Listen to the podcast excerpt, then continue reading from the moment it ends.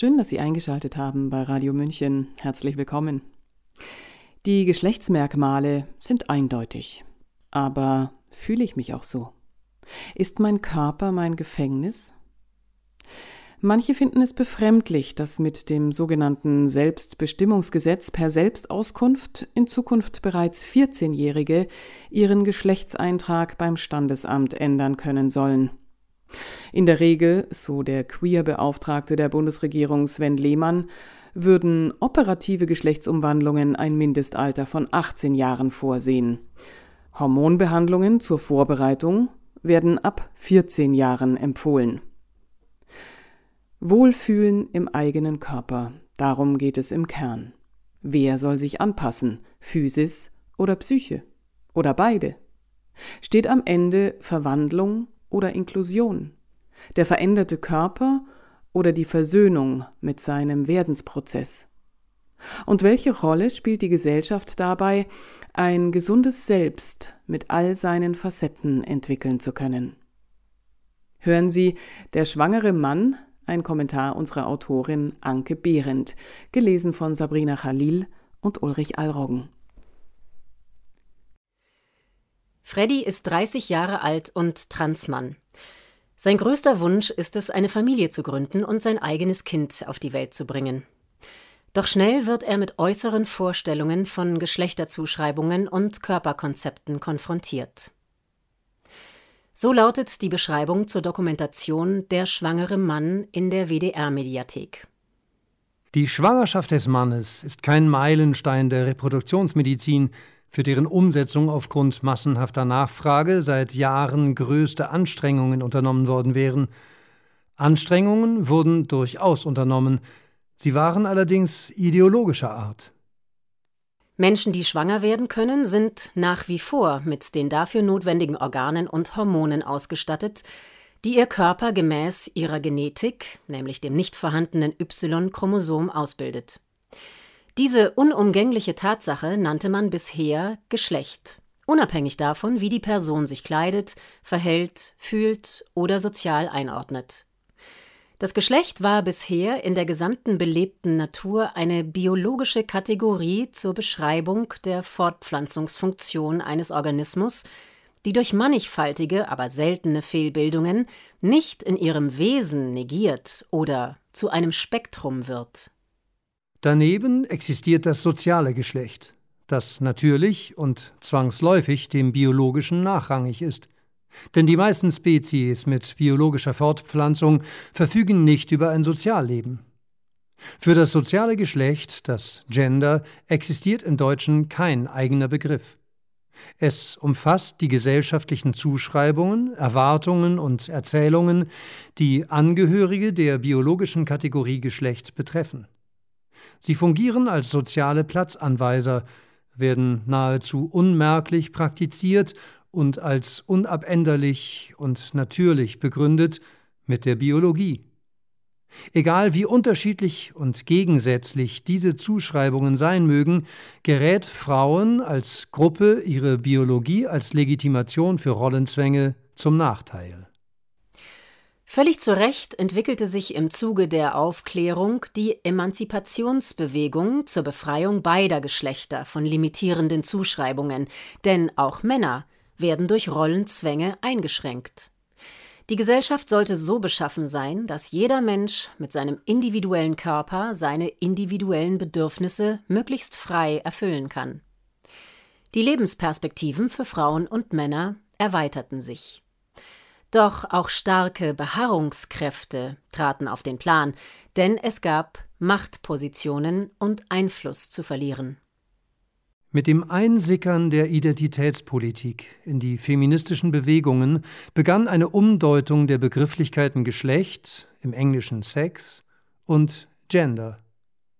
Nun wurde die sogenannte Geschlechtsidentität mehr und mehr zum bestimmenden Maßstab. Sie bezeichnet, wie eine Person sich selbst identifiziert, gegebenenfalls auch losgelöst von ihrer Biologie. Inzwischen ist folglich eine schwangere Person, die sich als Mann fühlt und identifiziert, ein schwangerer Mann. Diese Deutung steht dem ursprünglichen Ansatz der Emanzipation, Rollenzwänge zu überwinden, diametral entgegen. Denn ein Geschlecht, das sich nicht mehr biologisch verifizieren lässt, ist für seine Definition zwangsläufig auf Gender-Zuschreibungen angewiesen und kann diese nicht überwinden wollen, ohne sich selbst abzuschaffen. Somit ist klar, dass die Emanzipation von Rollenzuschreibungen, also die Emanzipation der Geschlechter, nicht das Ziel der Identitätspolitik ist. Die Frage lautet also, was ist Geschlecht? Ist es eine subjektive Identität oder eine verifizierbare Realität, über die man mit allgemein verständlichen und gültigen Begriffen sprechen kann? Faktisch oder postfaktisch? Wenn Geschlecht eine Identität ist, welche Geschlechter haben Lebewesen ohne Identität?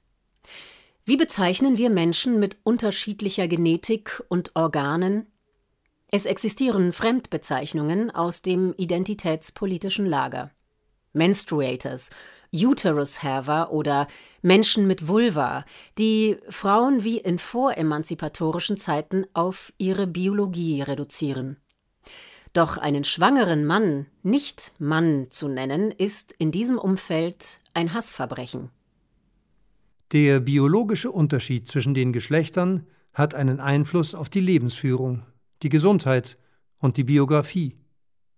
Er sollte jedoch keinen Einfluss auf die Freiheit einer Person, ihre Lebenschancen und ihre Stellung in der Gesellschaft haben oder sie zu stereotypem Verhalten nötigen. Das Geschlecht mit dem Gender, die Biologie mit dem Sozialen gleichzusetzen, ist ein Rückfall in voremanzipatorische Zeiten und im Wesen reaktionär.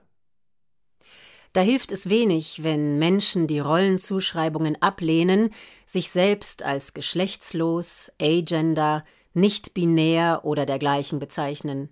Zwar mögen die Gender-Zuschreibungen binär oder sogar disparat daherkommen, das menschliche Sozialverhalten ist es nicht. Unabhängig von der Binarität in der Biologie vereint jeder Mensch das gesamte Spektrum an Eigenschaften und Verhaltensweisen in sich und wäre nach postmoderner Lesart faktisch genderfluid. Menschen ohne biologisches Geschlecht existieren nicht, ohne soziale Zuschreibungen aber auch nicht. Kann man sich überhaupt als Mann oder als Frau fühlen?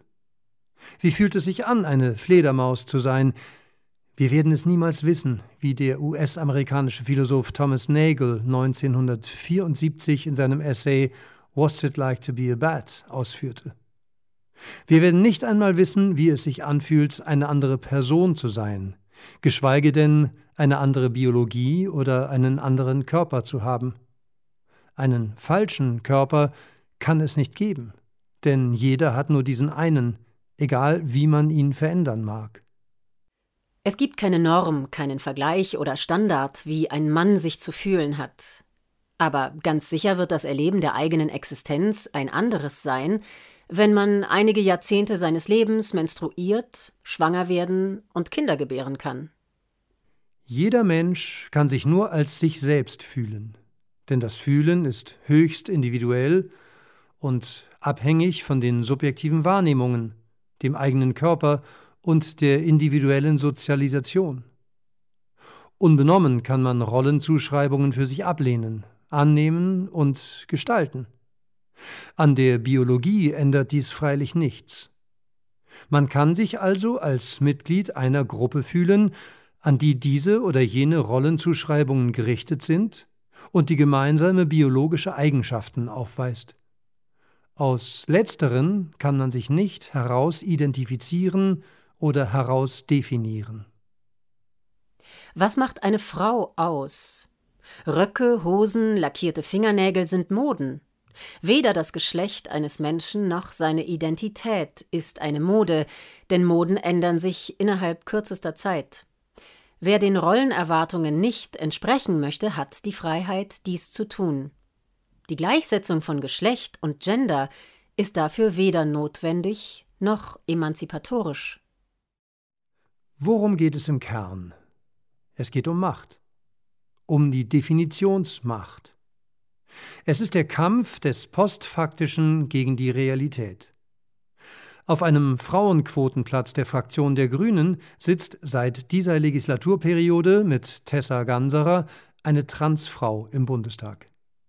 Ganserer ist biologisch und juristisch männlich und nimmt den Platz einer biologischen Frau ein.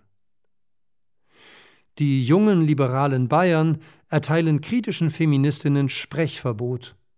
Transfrauen sind Frauen, keine Diskussion. Dabei gäbe es einiges zu diskutieren, denn selbstverständlich müssen Transpersonen im Parlament ihren Platz bekommen. Warum nicht eine Quote für Transpersonen? In der Süddeutschen Zeitung vom 18. Februar 2022 forderte Nele Polacek konsequenterweise, schafft die Frauen ab. Denn die Verwendung des Wortes Frau könnte bei Transpersonen Missempfinden auslösen.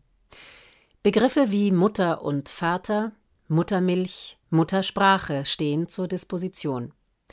Die Trans-Schwimmerin Lia Thomas ist nicht die erste Transperson, die im Frauensport sämtliche Rekorde bricht und biologisch weibliche Konkurrentinnen abdrängt. Die Inklusion von Transpersonen hat sich von der guten Absicht ins Gegenteil verkehrt und ist frauenfeindlich und exkludierend geworden. Selbstdeklaration meist biologisch männlicher Personen wiegt schwerer als die biologische und sexuelle Lebensrealität von Frauen. Ihre Begriffe, ihre Räume und Selbstbezeichnungen werden männlicher Fremdbestimmung unterworfen. Frauenrechte werden faktisch von biologischen Männern ad absurdum geführt. Nur wenige trauen sich im Klima der Cancel Culture zu widersprechen, steht doch sofort der Vorwurf der Transfeindlichkeit im Raum, schickt Kritiker in die rechte Ecke und bringt sie zum Schweigen. Erwähnt sei an dieser Stelle die Initiative Geschlecht zählt. Geschlecht-zählt.de zur Aufklärung über das geplante Selbstbestimmungsgesetz, welches unter anderem die Änderung des Geschlechtseintrags und geschlechtsangleichende medizinische Behandlungen ab dem 14. Lebensjahr per Sprechakt, also Selbstauskunft, ohne Einwilligung der Eltern vorsieht und Jugendliche einer boomenden geschlechtsangleichenden Medizin zuführt. Überdies soll es ein sanktionsbewährtes Offenbarungsverbot geben, was bedeutet, dass nach der Geschlechtsänderung der Name oder das vormalige Geschlecht nicht mehr genannt werden dürfen. Während also die gefühlte Identität der einen kompromisslos zu respektieren ist, ist die faktische Identität der anderen nur noch Verfügungsmasse. Feministinnen und mutige Frauen wie J.K. Rowling sehen und thematisieren diese Entwicklungen seit Jahren, von der Öffentlichkeit belächelt und vom woken Feminismus niedergebrüllt, verfemt und gecancelt. Nun endlich, es könnte bereits zu spät sein, ist die verhinderte Debatte im Mainstream angelangt. Nach Nationalismus und Kommunismus wächst eine neue totalitäre Ideologie heran. Ich nenne sie identitär, andere woke. Schreibt Harald Martenstein kürzlich in der Welt, nachdem auch er ohne Diskussion für ein Denk- und Sprechverbrechen gecancelt wurde. Die Woke-Ideologie ist längst nicht mehr ein Geschlechterthema, ein Gedöns, denn während einige ewig gestrige, händereibend die Selbstzersetzung des Feminismus bejubeln, breitet sich eine Ideologie der Denk- und Sprechverbote aus. Eine neue Irrationalität greift Raum und bedroht unser aller Freiheit. Wie immer im Namen einer guten Sache. Mit ihren niedrigschwelligen Formeln und Dogmen bietet sie moralische Selbsterhöhung und das wärmende Gefühl der richtigen Seite. Dieses Gefühl ist trügerisch und gefährlich. Das lehren uns Geschichte und Gegenwart. Zitat Wenn das Denken die Sprache korrumpiert, korrumpiert die Sprache auch das Denken. Zitat Ende. George Orwell.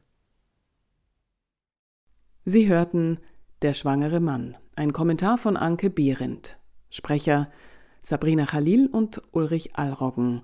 Mein Name ist Eva Schmidt und ich wünsche Ihnen einen schönen Tag. Ciao, Servus.